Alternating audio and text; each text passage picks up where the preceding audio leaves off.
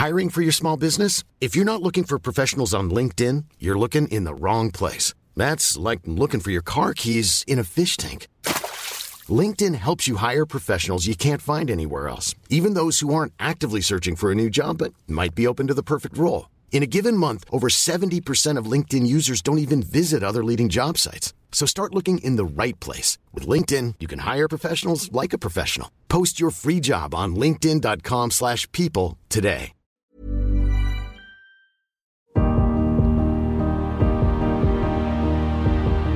Bonjour, je suis Agathe Le Caron. Bienvenue dans Les Rescapés, le podcast qui vous parle de ces gens qui ont vécu une déflagration dans leur vie, qui a signé la fin de leur vie d'avant et conditionné leur destin. Nos témoins sont des survivants. Ils auraient pu sombrer, mais la fracture qu'ils ont vécue a parfois donné du sens à leur vie ou révélé une partie d'eux-mêmes qui serait certainement restée endormie. Aussi difficile que fut l'épreuve, ils sont parvenus à voir la vie d'un œil neuf. Parce qu'on n'a qu'une seule vie, celle qu'on vit. Parce qu'on ne peut rien contre les épreuves. Comment gérer l'après? Comment vivre cette renaissance pour qu'elle ne soit pas une petite mort? N'oubliez pas, la vie a toujours plus d'imagination que nous. Je m'appelle Jonathan Chétrit, à 17 ans, je suis un jeune élève scolarisé au sein de l'école Haute-Zaratora à Toulouse, insouciant, à des années-lumière d'imaginer euh, ce que je vais euh, vivre. Et à compter du 19 mars 2012, je suis un rescapé.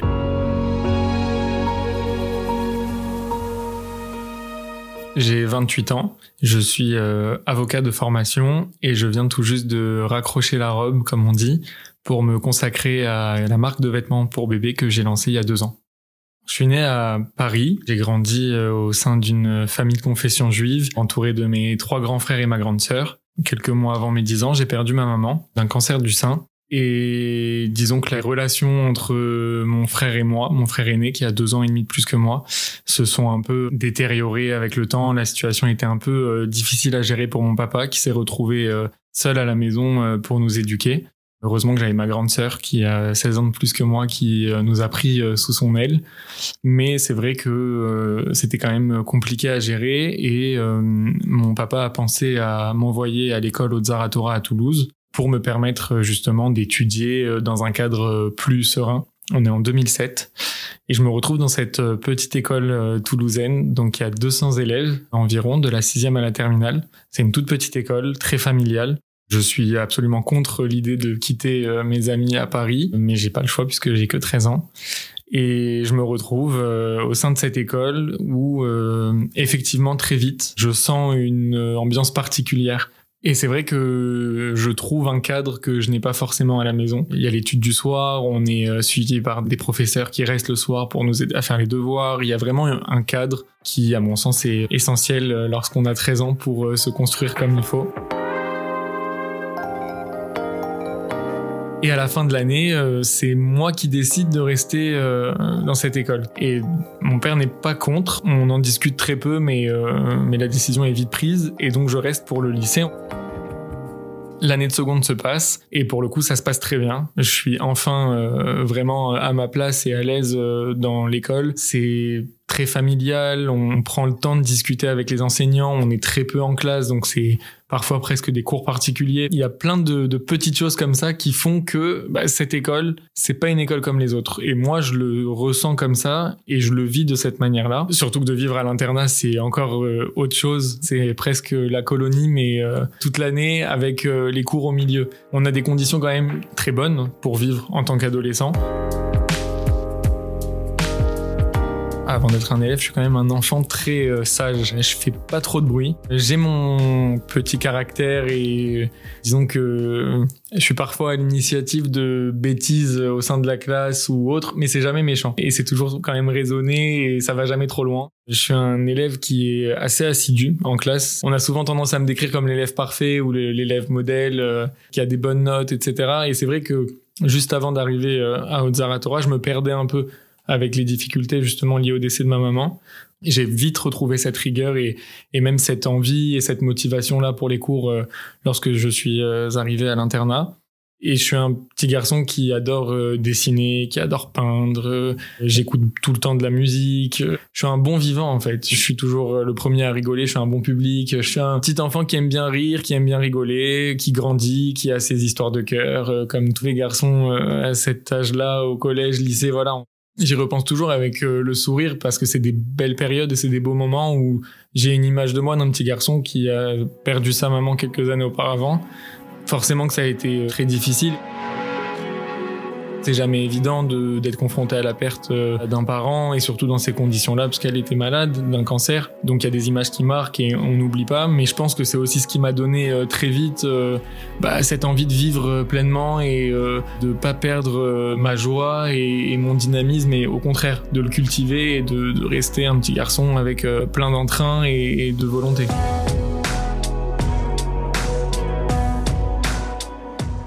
Juillet 2011, donc à la fin de ma classe de première. Je sors dans la cour de récréation pour euh, prendre l'air et je vois arriver un homme, une femme avec euh, un bébé dans une poussette. Je comprends qu'il s'agit de Jonathan Sandler qui euh, vient s'installer donc au sein de l'école puisqu'il occupera un appartement de fonction qui est dans l'internat et Jonathan Sandler sera professeur au sein de l'école pour l'année à venir. Et donc il est accompagné de son épouse Eva l'été passe et puis à la rentrée euh, de septembre 2011, donc pour l'année scolaire 2011-2012, Jonathan Sandler est bien présent et il se trouve que euh, ma chambre se trouve euh, sur le même couloir que l'appartement de fonction qu'il occupera. Et donc très vite, forcément, on se retrouve et on se reconnaît. On fait un peu mieux connaissance. Et au cours de l'année euh, 2011-2012, je vais avoir l'occasion de garder plus d'une fois ces enfants, donc Arié, Gabriel et Liora, parce que euh, ben, quand Eva et Jonathan euh, ont besoin de sortir ou, ou autre, ils vont venir toquer à ma porte, et puis ils viennent et ils me disent euh, Jonathan, ça te dérange pas de jeter un œil euh, sur Arié, Gabriel? On va commencer à, à nouer des liens, bah, forcément euh, de plus en plus euh, forts avec le temps. Et puis en fait, comme je l'expliquais, Zaratora, c'est une grande famille. Et donc euh, Harry et Gabriel qui vivent dans cet appartement euh, au sein même de l'école se retrouvent forcément plus d'une fois dans la cour de récréation avec nous. Et puis il y a Myriam Monsonego aussi, qui est la fille du directeur, qui elle aussi évidemment est scolarisée donc euh, dans la même école que Harry et Gabriel, et qui se retrouve forcément elle aussi dans l'enceinte de l'établissement lorsqu'elle finit sa journée de classe qu'elle vient retrouver son papa et sa maman, puisque sa maman travaille aussi au sein de l'établissement. Et donc, en fait, on va euh, passer du temps avec eux. Mon année de terminale débute, franchement, euh, dans un cadre parfait où tout se passe très bien, où je retrouve mes enseignants, on est tous euh, hyper motivés et déterminés pour euh, avoir notre bac. C'est quand même l'objectif euh, à la fin de cette année. Et on passe vraiment un début d'année parfait. Le lundi 19 mars 2012, mon réveil sonne comme tous les matins. Il est euh, 6h30. Donc il y a euh, une musique très connue euh, qui sonne sur mon téléphone qui me réveille. C'est euh, Just Can't Get Enough de Black Eyed Peas. Et ce lundi 19 mars 2012, je suis à des années-lumière euh, d'imaginer ce que je vais vivre euh, dans l'heure qui suit. Je vais prendre ma douche, comme tous les matins. Donc 7h15, j'aime bien être euh, assez tôt au petit déjeuner. Je descends, euh, je suis au dernier étage, je passe devant l'appartement du coup de Jonathan Sandler. J'entends du bruit, les enfants qui sont en train eux aussi de se préparer pour leur journée de classe. Je me souviens encore quand je traverse la cour euh, de récréation qui me sépare du réfectoire. euh, il fait un peu frais, euh, je lève la tête, je vois qu'il fait un peu gris, je me souviens encore de ma tenue, j'avais mon gilet. Il y a des détails comme ça qu'on n'oublie pas, euh, alors que c'est un moment complètement anodin et cette cour, je l'ai traversée euh, des centaines de fois, pour pas dire des milliers de fois, mais ce matin-là, je me souviens encore de la météo, du temps, du ressenti, etc. Je commence à prendre mon petit déjeuner, il y a deux copains qui sont là, il y a peu de monde parce qu'il est très tôt. Et à ce moment-là, il y a la voiture du directeur qui arrive, qui se gare, et Myriam Monsonego qui descend. Puisque son papa, qui habite euh, à 5 minutes en voiture de l'école, a pour habitude de venir le matin pour la prière. Et parfois, il lui arrive d'être avec sa fille Myriam. Myriam, elle a 8 ans. Quand elle sort de la voiture, euh, bah c'est euh, en fait c'est Myriam dans toute sa splendeur parce que Myriam c'est euh, nous on avait l'habitude de l'appeler l'ange. Elle a ses beaux yeux bleus, elle a ses cheveux blonds, elle a sa belle robe sur elle, elle a ses collants. Elle est toujours très élégante, toujours très bien habillée, toujours très bien coiffée. Elle est toujours radieuse. Où elle va, elle illumine euh, tout sur son passage. Quand on voit Myriam, on voit ce petit ange blond passer. Et elle sort donc de la voiture de son papa avec sa petite robe, ses collants. Euh, elle est bien coiffée, elle est radieuse, elle a un grand sourire sur son visage. Et donc son papa fait le tour, prend son sac à dos rose qu'il met sur son épaule. Donc elle traverse en fait euh, la baie vitrée qui se trouve devant moi et puis elle s'en va en sautillant. Et je dis à mes deux amis qui sont en face de moi, regardez euh, comment il est mignon avec Myriam, euh, Monsieur Monsonego, il porte son sac. Ah, c'est une remarque un peu bête et ça n'a aucun sens, mais à ce moment-là, euh, j'ai 17 ans et je trouve ça mignon de voir le directeur avec le sac rose de sa fille sur ses épaules, et puis Myriam qui s'en va comme ça en sautillant. Quelques minutes après, je termine de prendre mon petit déjeuner, j'ai envie de me resservir du lait, il y en a plus. Et c'est tout bête, mais euh, à ce moment-là, en bonne interne, ça m'énerve et je grogne un peu en disant il y a jamais assez, il y a jamais ce qu'il faut. Et j'ai tendance à croire que cette tasse de lait, elle m'a peut-être sauvé la vie parce que à quelques minutes près, si j'avais eu le temps de prendre une autre tasse de lait, je sais pas où je me serais euh, retrouvé. Et donc je pose ma tasse euh, dans la bassine et je quitte le réfectoire. Je traverse l'école par l'intérieur cette fois-ci pour me rendre à la synagogue. Et lorsque je rentre dans le hall de la synagogue, je tombe sur deux copains de classe. Et là, le directeur, donc Monsieur Monsonego, rentre dans le hall de la synagogue. On comprend que c'est euh, le début de la prière et que du coup, faut y aller. J'ai pour habitude de prier tous les matins à la même place au sein de la synagogue. Et ce matin-là, du coup, il y a un papa qui est là et qui a pris ma place. Le fait de devoir euh, prier à une autre place va me donner une euh, vue plus dégagée sur la cour et sur l'entrée de l'école que si j'avais prié à ma place habituelle. Et ce qui est assez euh, marquant aussi, c'est que donc tous les matins, on récite avant le début de la prière une prière qui est euh, dédiée pour euh, les morts. Et donc les personnes endeuillées qui ont perdu un proche dans l'année récitent cette prière à plusieurs moments. Et en fait, je suis en train de commencer à m'installer, à prendre mon livre de prière. et c'est à ce moment-là que on entend les coups de feu Je pense tout de suite à des pétards, puisque c'est une rafale de coups de feu qu'on entend. Et ça me fait penser à une mitraillette euh, de pétards que moi-même, enfant, j'avais l'habitude d'allumer pour le 14 juillet ou pour d'autres euh, d'autres occasions. Et je me dis, franchement, ils sont lourds. Tellement pas le moment d'allumer des pétards, il est 8 heures du matin, les voisins vont grogner, et si le directeur il entend ça, il va pas apprécier non plus. Et donc, de ma place, j'ai cette vue un peu dégagée sur l'entrée de l'école, et je vois une agitation dans la cour, rien d'extraordinaire, mais je vois des enfants courir, il y a un mouvement quand même. Euh, j'essaye de comprendre ce qui se passe, mais c'est pas évident à ce moment-là. Et quelques secondes après, j'entends des coups de feu. Alors cette fois, c'est des coups de feu euh, bien distincts. Là, je comprends quand même qu'il y a quelque chose d'anormal qui se passe. Ça, ça me semble plus être de simples pétards. Et donc je porte mon regard vers l'extérieur et j'essaye de comprendre. Et je le vois donc le terroriste, qui s'appelle Mohamed Merah, que je ne citerai plus euh, par la suite. Je le vois entrer, il est habillé euh, tout en noir, avec son casque blanc. J'ai ce souvenir en fait d'une démarche très calme et très froide, mais au milieu d'une agitation quand même. Je vois des élèves courir, mais lui, il est quand même dans un calme absolu au milieu de cette agitation. Et la première idée qui me vient en tête, c'est de me dire, ah, il y a un livreur qui vient déposer un colis pour un interne. Et donc je me dis, franchement, trop de la chance, il y a un interne qui va avoir un super colis de ses parents. Parce que, encore une fois, c'est tellement impossible d'imaginer ce qui est en train de se passer que la première euh, explication rationnelle, c'est celle-ci, en tout cas pour moi. Forcément, à ce moment-là, il a son arme dans la main, mais je ne vois pas son arme, il est quand même assez loin. Mais en fait, la, chance que j'ai eue d'une certaine manière, c'est que lorsque j'entends les coups de feu, le temps de porter mon regard vers l'extérieur, il arrête de tirer. Lorsque je reporte mon regard à l'intérieur, ça recommence. Et j'ai ce va-et-vient plusieurs fois entre intérieur, extérieur, intérieur, extérieur, en essayant de comprendre. Il y a un moment très difficile que pendant de nombreuses années, je me suis euh, presque interdit de raconter parce que j'avais peur de faire du mal ou peur de raconter quelque chose euh, dont les souvenirs sont trop imprécis. J'ai ce souvenir en fait de voir Myriam avancer dans, dans la cour et de le voir juste lui derrière. À un moment, j'associe quand même les coups de feu, cette personne et puis Myriam. Mais ça va tellement vite, ça se passe en une fraction de seconde finalement que j'ai pas le temps de vraiment comprendre ce qui est en train de se passer. Et à un moment, il y a la CPE qui arrive en hurlant. Et c'est à ce moment-là que lui fait demi-tour. Alors, on n'a pas beaucoup d'explications sur le pourquoi de son demi-tour. On sait que sa mitraillette qu'il a utilisée en premier lieu s'est enrayée. Donc c'est ce qui l'a empêché finalement de faire plus de victimes et qu'il a ensuite utilisé un pistolet euh, lambda. Mais en tout cas, il fait demi-tour. Et donc la CPE croise son chemin inévitablement et je la vois euh, mais débarquer en hurlant, ça tire et même avec ça, ça paraît impossible. Et donc je sors à sa rencontre et en fait on se retrouve à mi-chemin mais je suis quand même dans le hall de la synagogue et là encore une fois c'est quelque chose de difficile et sur euh, laquelle je, reviens rarement, mais il y a Myriam derrière. Je sais que je, la vois, je sais qu'elle est là parce qu'elle a été touchée et qu'elle elle a été tuée en fait euh, sur le coup.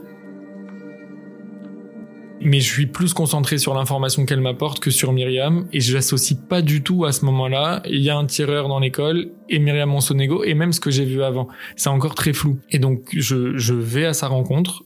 Elle murle au visage cachez-vous, cachez-vous, il y a un tireur dans l'école. Et ma première réaction, c'est d'aller prévenir le directeur. Mais c'est quelque chose de très maladroit et même encore aujourd'hui, je m'en veux parfois parce que je l'ai conduit directement euh, vers sa fille Myriam. Et donc je rentre dans la synagogue, je cours voir le directeur, je lui dis il y a un tireur dans l'école, c'est pas une blague. Et je n'oublierai jamais son regard et, la manière dont il me regarde à ce moment-là. Il lâche tout ce qu'il a entre les mains et il sort en courant. Sauf que forcément, quand il sort, il tombe sur sa fille Myriam, qui est au sol. Et on l'entend depuis l'intérieur de la synagogue pousser des cris euh, de peine et, de, et de douleur. Je laisse pas mes émotions prendre le dessus. À ce moment-là, je suis dans l'opérationnel, mais vraiment à 100%. C'est-à-dire que la seule chose à laquelle je pense, c'est de me dire, je sais pas s'il est reparti, je sais pas s'il va revenir, même s'il est reparti, et je sais pas s'il est seul ou s'il est accompagné. Et donc je suis dans un flou complet. Et je me dis, il faut mettre en sécurité les enfants. Il y a trop d'enfants dans la synagogue, en tout cas de jeunes adolescents. Moi, j'ai une position un peu délicate, je trouve, à ce moment-là, parce que je suis en terminale. Donc je suis le plus grand. Et pourtant, je suis qu'un enfant. Et les enfants, naturellement, viennent vers nous. Alors, je suis pas le seul élève de terminale. On est trois ou quatre, mais on est très peu je pense à l'issue de secours qui se situe à l'exact opposé de l'entrée de la synagogue. Donc je me dis déjà, on va aller à l'endroit le plus loin de tout ce qui est en train de se passer. Donc j'ouvre cette issue de secours. Il y a un professeur qui est là, qui est en train de prier, et donc je vais le voir et je lui dis, euh, on se lâche pas. On se retrouve euh, donc à l'arrière de l'école. C'est une sorte de bande de béton qui longe en fait tous les bâtiments de l'établissement et qui conduit d'ailleurs d'un bâtiment à un autre. Et on est une dizaine. Il y a un élève qui vient et qui se met à pleurer dans mes bras en me disant euh, je veux pas mourir, je veux pas mourir. Et moi je tiens encore, je tiens bon. Et je lui dis tu vas pas mourir. T'inquiète pas, tu vas, on va pas mourir, on va s'en sortir, mais il faut, faut, agir et il faut, en fait, à ce moment-là, moi, j'essaye juste de calmer ceux qui commencent à craquer parce que le fait de sortir, déjà, ça donne la possibilité aux plus jeunes de se laisser aller, mais c'est pas le moment non plus, donc j'essaye de les ressaisir. Il y a des voisins qui habitent euh, vraiment juste en face, qui sont sur leur balcon. Le professeur avait dit, mais appelez les pompiers, appelez la police, il y a des gens qui meurent. C'est une phrase, franchement, c'est de l'entendre, et puis à ce moment-là, surtout, on sait pas. Alors moi, j'ai Myriam en tête pendant tout ce temps, parce que je commence à comprendre, mais je sais pas encore que Jonathan, Harry et Gabriel ont été touchés et qu'ils sont morts. Et il y a Brian Bijawi, qui est un ami de l'internat, qui a été touché par balle. À un moment, je, regarde un des copains avec qui euh, je suis en classe. Très naturellement, on se dit, on peut pas rester là. On est trop exposé en fait. S'ils arrivent à 10, on est cerné, donc il faut se cacher. Et on a euh, une idée euh, qui nous vient comme ça très rapidement, c'est qu'il y a une réserve dans un autre bâtiment de l'école. On regarde les enfants, on leur dit on va aller se cacher dans la réserve, donc on va courir en espérant que la porte soit ouverte on se met à courir et on a de la chance, la porte est ouverte. C'est pas le cas euh, tous les jours et c'est pas, c'était pas gagné d'avance. Donc on rentre dans cette réserve et là, les élèves, en tout cas les plus jeunes, se laissent aller et relâchent tout le stress qu'ils ont, mais du coup ils font un bruit monstrueux. Moi, je suis pas serein non plus encore. Donc avec le professeur avec qui je suis depuis le début, on se met dans une petite salle à l'intérieur de cette réserve et c'est là pour ma part que j'appelle mes proches. Et donc la première personne que j'appelle c'est ma sœur parce que j'ai une relation très particulière avec elle. Et donc je l'appelle et je lui dis euh, je peux pas te parler longtemps mais il y a un tireur dans l'école. Moi je m'en souviens pas mais elle me dit qu'à ce moment-là je lui dis que Myriam Monsonego est morte.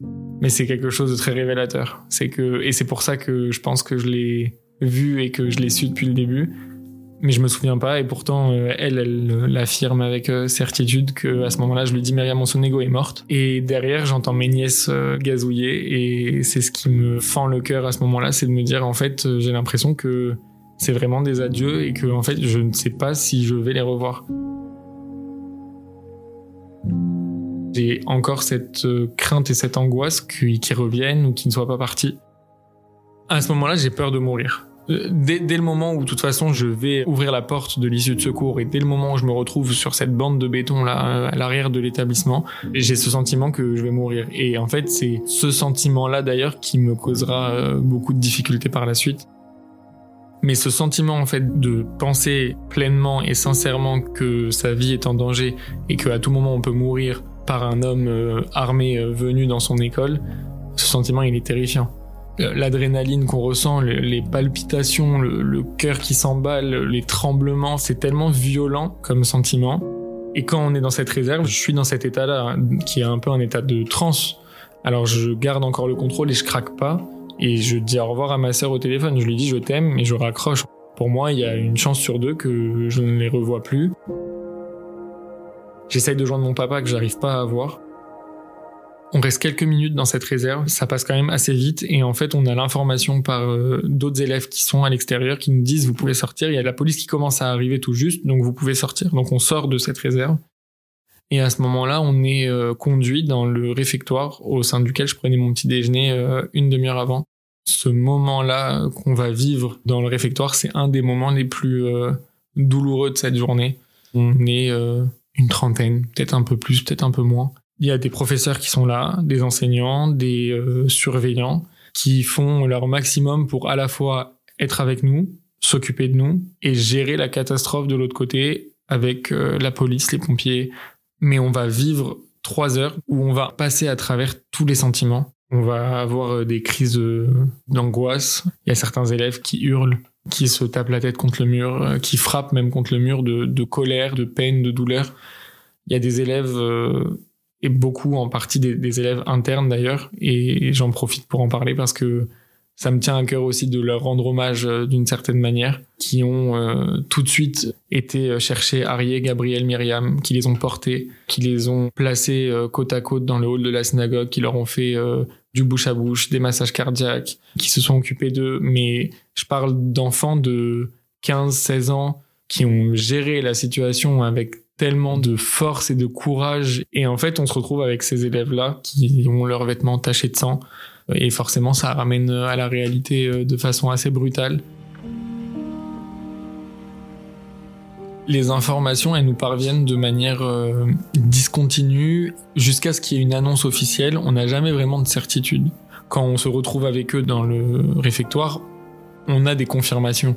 Euh, ils nous disent c'est Arié, c'est Gabriel, c'est Jonathan, c'est Myriam mais j'ai cet espoir auquel je me raccroche mais très fort en me disant c'est pas possible ils sont pas morts et c'est ils vont être sauvés ils vont c'est pas possible et on se regarde tous entre nous en se disant c'est pas possible enfin c'est là en fait que ça devient difficile c'est que on va avoir des officiels qui vont commencer à arriver et on leur pose des questions. Et ils veulent pas nous répondre. Et on comprend bien que le fait de pas vouloir euh, répondre à ces questions euh, bah, finalement la réponse on l'a. Et donc ça génère des crises de pleurs. Il y a même un ami qui me racontera euh, un peu après, tu t'es tapé la tête contre le mur, c'est moi qui suis venu t'arrêter. Et je m'en rappelle pas.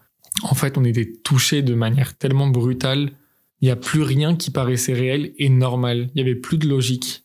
On était en train de vivre quelque chose qu'on n'aurait jamais cru vivre dans notre vie, et ça nous arrivait à nous, un lundi matin, mais tout à fait banal. Euh, je pensais que cette journée, elle allait être normale, voire plus normale qu'une autre. Et en fait, c'est la journée qui a marqué nos vies pour, euh, pour toujours. Et quand on est dans ce réfectoire, à mon sens, c'est le moment où on prend conscience de tout ce qui vient de se passer. Même s'il faudra euh, des mois et des années pour vraiment comprendre, mais, mais là, c'est les premiers instants où vraiment on comprend ce qui s'est passé.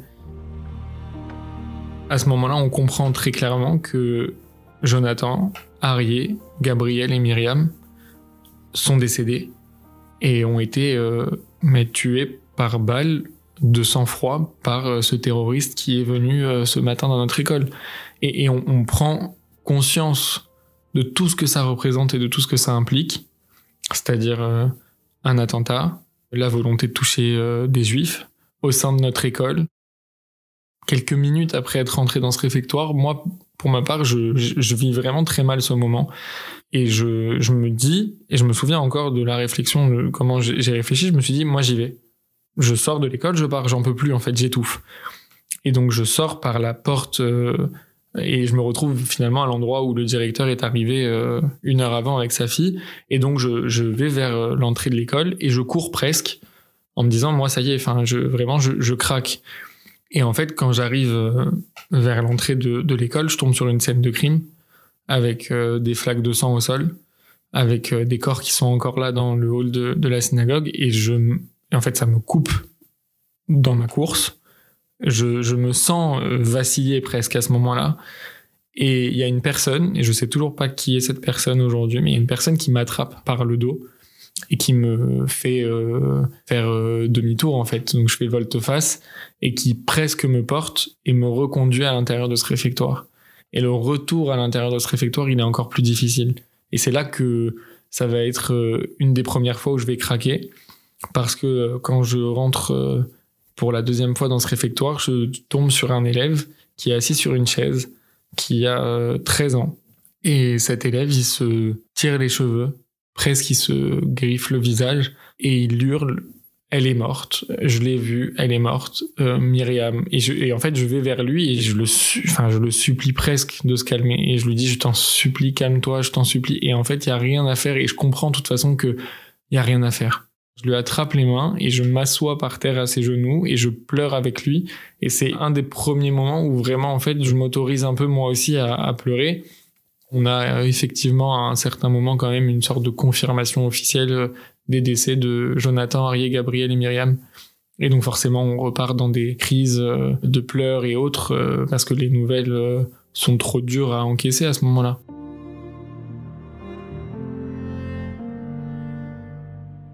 On est escortés tous ensemble pour sortir de l'établissement. Et à ce moment-là, les policiers, à mon sens, font une erreur, ou en tout cas les pompiers qui sont présents, qui n'est pas grave, mais ils nous disent, euh, surtout quand vous sortez, vous baissez la tête et vous regardez pas. Mais en fait, de dire à un enfant ne regarde pas, euh, je pense que comme euh, toute personne, bah, on regarde. Et donc on, on sort de l'école, le corps de Jonathan est encore là. Il est recouvert, mais il est là. Et le plus marquant et le plus difficile au moment de la sortie, c'est que la rue Jules Dalou est une rue qui est légèrement euh, inclinée. Et en fait, il y a le sang qui coule tout le long du trottoir.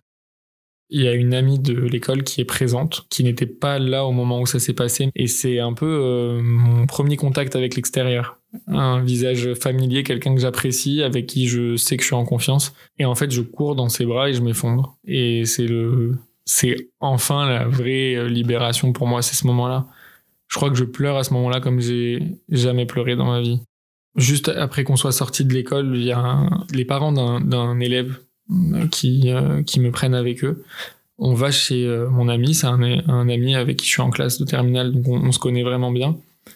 je me souviens du, du, trajet en voiture pour aller chez eux. C'était, en fait, j'avais l'impression de même même pas être moi, ni moi-même dans mon propre corps. J'avais l'impression d'être complètement déconnecté.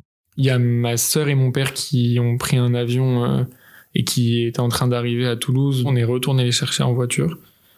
Et très vite, c'est euh, organisé une cérémonie au sein du euh, centre communautaire juif de Toulouse. Il y a, je sais pas, je veux pas dire de bêtises, mais on doit être 300 ou 400 personnes dans un énorme réfectoire, enfin dans, le grand réfectoire de de l'école. Et il y a les petits linceuls qui sont là c'est tellement irréel. En fait, c'est pas possible. Donc, en fait, c'est un film, quoi. Mais il y a une sorte de distance parce que c'est trop violent. En fait, c'est pas possible que dans ce linceul, il y ait Myriam et que dans celui-ci, il y ait Harriet, que juste à côté, il y ait Gabriel et que le grand linceul posé, ce soit Jonathan.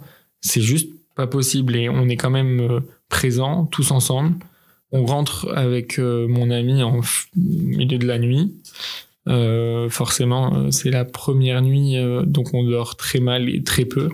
Euh, je me souviens que je suis dans, dans la chambre d'amis euh, qui m'a été euh, attribuée par les parents et en fait je me souviens que je, suis incapable de dormir et que en fait j'ai tout qui me revient dans ma tête et les sons, les bruits, les images, je me repasse toute la scène, euh, mais en boucle en fait, je recommence tout depuis le début. Et dès que c'est fini, je recommence. Et, parce que j'essaye de vraiment comprendre, mais est-ce que vraiment c'est ce que j'ai vu, est-ce que et j'essaye de figer aussi quelque part euh, ce que j'ai vu et ce que j'ai entendu, même si je, je comprends bien que ça bougera pas.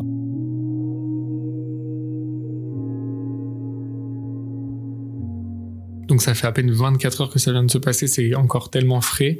Il faut euh, retourner à l'école et là c'est euh, ce qu'on appelle donc la levée des corps puisque l'enterrement aura lieu le, mercredi en Israël et que donc les corps vont être conduits à l'aéroport puis en Israël et donc il y a ce moment où les corps sont placés dans les dans les voitures et on accompagne tous c'est un moment encore tellement tellement tellement douloureux on comprend que c'est les derniers moments qu'on est en train de, de, vivre avec eux. Mais je pense qu'on est tous tellement meurtris. Et je pense qu'en fait, on ressent un sentiment de peine extrême.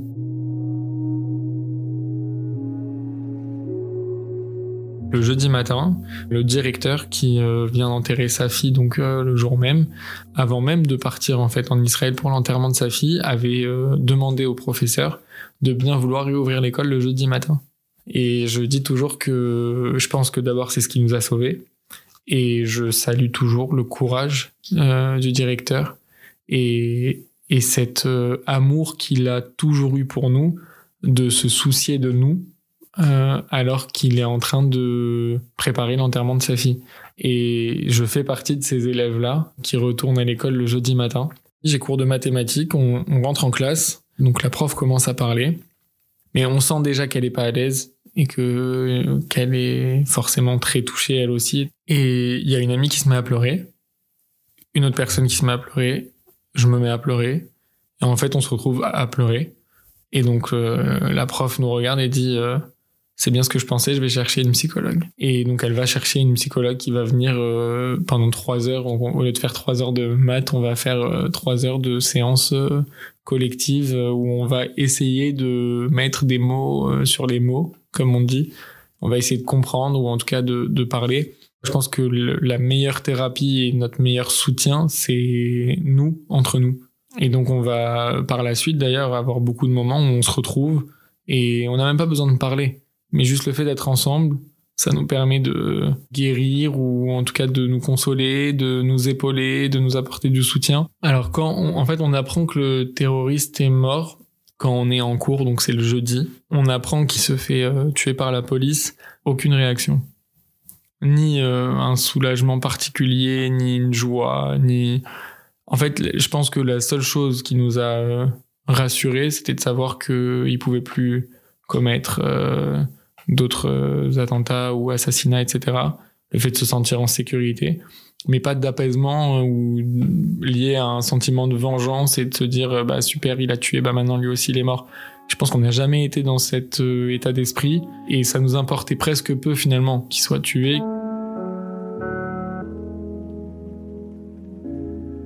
La reconstruction je dis toujours que c'est pour la vie et qu'il n'y a pas de date de fin et qu'il n'y a pas surtout de date de début. C'est presque un travail qu'on décide euh, d'entreprendre inconsciemment ou en tout cas on, comprend à un moment que il faut avancer, se dire ok, il s'est passé ce qui s'est passé, mais maintenant qu'est-ce que je fais? Qu'est-ce que je deviens? Qui je suis? Et qui je veux devenir? Et comment je vais faire pour euh, le devenir? Et Je vois aujourd'hui que ça fait 11 ans. Forcément, je découvre certaines choses encore et c'est en vivant de nouvelles choses que je comprends parfois que ah bah ça je pensais que c'était réglé, mais en fait non je pense que la reconstruction, c'est tous les jours. Et c'est chacun à, son rythme, chacun euh, avec ses moyens. En perdant euh, ma maman à l'âge de à peine 10 ans, je pense que j'ai quand même compris que bah, on n'était pas à l'abri euh, de la perte de proches, que rien ne nous est dû et que rien n'est acquis. Tout peut basculer d'une minute à une autre. Je pense que le fait d'en avoir conscience, ça permet justement de se dire ok vu qu'on est à l'abri de rien et vu que tout peut basculer alors je vais faire en sorte que ma vie elle soit pleine et que ma vie elle soit bonne et euh, que et c'est tendre en, tout cas à devenir la meilleure version de soi-même et et à s'améliorer etc lorsque ça s'est passé je me suis tout de suite projeté en tant que parent et je me suis dit mais comment je vais faire quand je vais devoir amener mes enfants à l'école? Et en fait, on comprend que rester dans des questionnements comme ceux-là, euh, c'est pas la solution en fait. Ça, permet pas d'avancer. Je pense que c'est bien de se poser ces questions parce que c'est ce qui permet aussi de se reconstruire. Mais justement, il faut pas que tout tourne autour de ça. Il faut justement euh, trouver euh, la force dans ce drame de se dire, ok, il s'est passé ce qui s'est passé, mais moi, si je suis là aujourd'hui, j'ai une chance inouïe d'avoir été épargné parce que ça aurait pu être moi, ça aurait pu être euh, mes amis qui étaient présents aussi. Enfin, on, a eu cette chance de nous être épargnés ce matin-là. ben en fait, il faut, faut se lever et il faut y aller il faut foncer, il faut avancer, il faut faire ce qu'on a envie de faire, il faut pas avoir de regrets, il faut dire aux gens qu'on aime, qu'on les aime, il faut prendre dans les bras les gens euh, qu'on aime. Et c'est pas évident. Hein. Moi, je dis ça. Euh, je suis quelqu'un de pas très euh, démonstratif. j'ai beaucoup de pudeur, etc. Mais, mais justement, parce que j'ai pris conscience de tout ça, et eh ben je j'ai compris aussi qu'il fallait que je travaille sur ces points-là et que faut pas avoir de regrets. Je veux pas avoir de regrets demain. Je pense que le, stress post-traumatique, il est euh, forcément très violent et très fort euh, dans les jours, les mois, même l'année qui suit euh, l'attentat. Il se dissipe un petit peu avec le temps ou que ça s'apaise et que c'est moins fort et violent, mais je pense que ça reste présent malgré tout.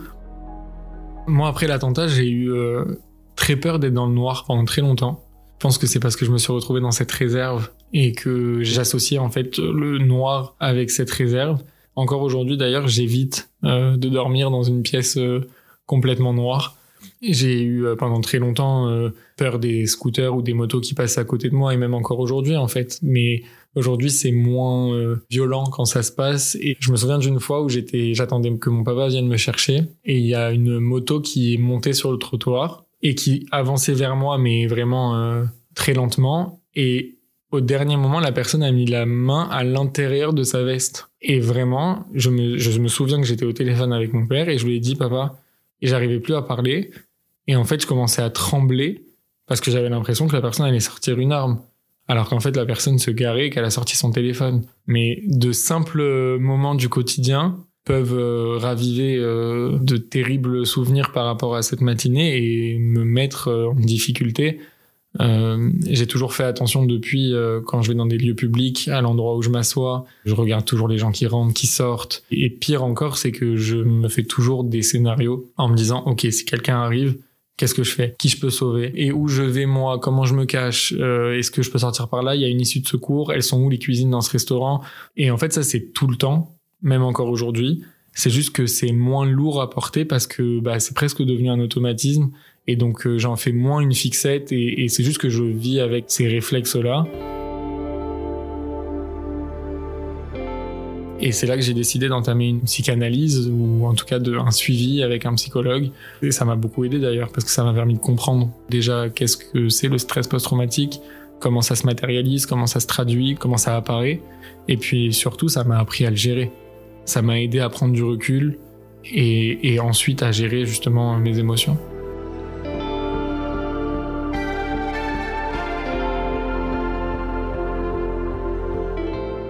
Mars 2020, on se retrouve euh, dans cette période de confinement et donc je me dis que si j'ai du temps, forcément euh, mes amis aussi ont du temps. Je mets euh, un message sur un groupe Facebook qui regroupe 600 anciens élèves de l'école et je lance un message en leur disant voilà, je suis en train d'écrire au sujet de l'attentat. Celui qui a envie de partager son histoire peut me contacter. Il n'y a pas de règles. Chacun me raconte ce qu'il a envie de me raconter. Dans les minutes qui suivent, je reçois un message d'un élève qui me dit je suis ok pour témoigner, mais maintenant. Parce que si on le fait pas maintenant, je vais changer d'avis. Euh, enfin, il faut le faire là, dans la foulée. Et cet élève m'appelle, il est minuit, il me raconte euh, ce qu'il a vécu, etc. Et puis à un moment, il me raconte que quand on est tous dans le réfectoire, il est assis sur une chaise et il pleure. Il me dit il y a quelqu'un qui vient et qui m'attrape les mains et, qui se met à mes genoux et qui pleure avec moi. Je sais pas qui est cette personne. Je lui dis, bah, cette personne, c'était moi. Et je comprends à ce moment-là que ce que je suis en train de faire, c'est une bonne chose. Cet échange-là, ce, ce moment, en fait, où j'apporte une réponse à un élève, je comprends qu'il y a sans doute plein de questions qui sont restées sans réponse pour beaucoup d'élèves et que ce projet euh, de livre euh, à cette époque va leur permettre d'avoir des réponses. Et je vais passer, je sais pas, 4, 5 mois en fait à enchaîner les appels. Et le livre commence à prendre forme, mais en 5-6 mois, je commence déjà à avoir une centaine de pages. Enfin, ça commence à devenir concret. Je termine d'écrire ce livre, je contacte une personne que je connais qui travaille aux éditions Albin Michel et je lui dis j'aimerais juste avoir ton avis et j'envoie le, PDF à, cette personne qui me rappelle euh, mais quelques jours après qui me dit mais en fait ce livre il faut le publier en fait c'est un travail remarquable que tu as fait on va le publier et en février 2022 le livre euh, a vu le jour. Et je m'attendais pas du tout à un accueil euh, comme celui qu'il a reçu. Je pensais que j'allais avoir euh, une euh, interview dans un euh, hebdomadaire lié à la communauté juive. Et en fait j'ai eu une chance considérable d'être reçu dans beaucoup de plateaux télé, sur beaucoup de radios, d'avoir beaucoup d'articles dans la presse qui sont sortis autour du livre. Et qui à mon sens ont permis d'une certaine manière de replacer l'histoire dans son contexte, de redonner la voix aux élèves qui ont vécu cet attentat. Aujourd'hui, je suis fier d'avoir pu leur donner en fait euh, un espace pour parler et un espace pour raconter. Le fait de pouvoir rappeler les victimes, de rappeler qui elles étaient, de, les humaniser. Parce que dans la presse, quand ça s'est passé, on a beaucoup, beaucoup, beaucoup parlé du tueur. L'affaire porte son nom. Alors que pour les autres attentats, ça c'est quelque chose qui m'a toujours euh, fait mal. Parce que pour les autres affaires ou attentats, on parle de Charlie Hebdo, on parle du Bataclan. Et puis on oublie aussi euh, Jonathan, Arié, Gabriel et Myriam. Et avec ce livre, j'avais cette euh, petite euh, volonté et petite ambition de me dire, euh, bah en fait, je pose ma pierre à l'édifice, je rappelle la mémoire des victimes, je raconte ce qui s'est passé, et puis je le fais surtout par le biais des, témoins directs. C'est eux qui racontent, c'est pas moi qui raconte pour eux. Ça a été très bénéfique, ça m'a permis de fermer un livre presque. Je profite en fait de chaque instant que je peux passer avec mes proches, que ce soit avec ma sœur, mes amis aussi, ou même, enfin, mes neveux et nièces particulièrement parce que c'est des enfants. Mais les moments que je passe avec mes neveux et nièces me ramènent forcément au moment que j'ai pu euh, vivre avec euh, Myriam, Marie et Gabriel.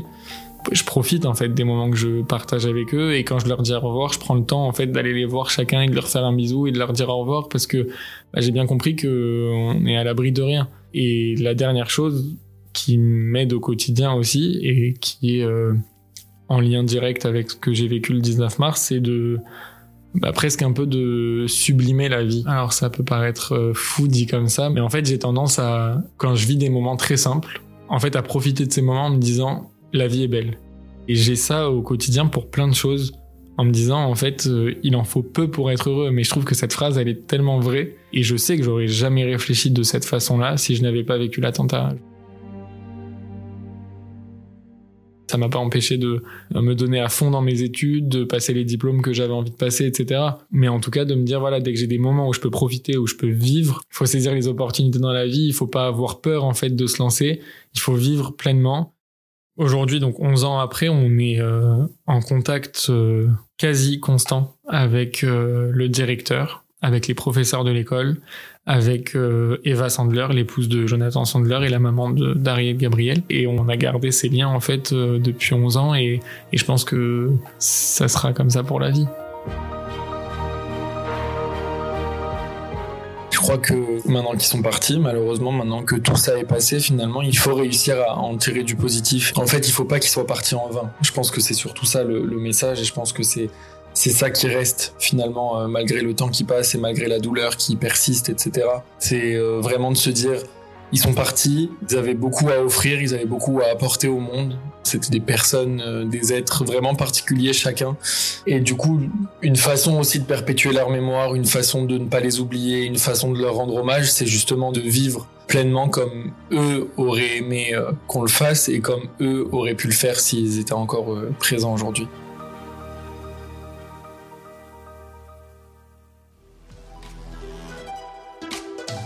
Merci à Hélène Petiot qui a réalisé cet épisode et merci à Stéphane Bidard qui l'a monté et mis en musique. Si vous avez aimé Les Rescapés, aidez-nous, parlez de nous autour de vous, mettez-nous des commentaires, sympas tant qu'à faire, et des étoiles, merci beaucoup.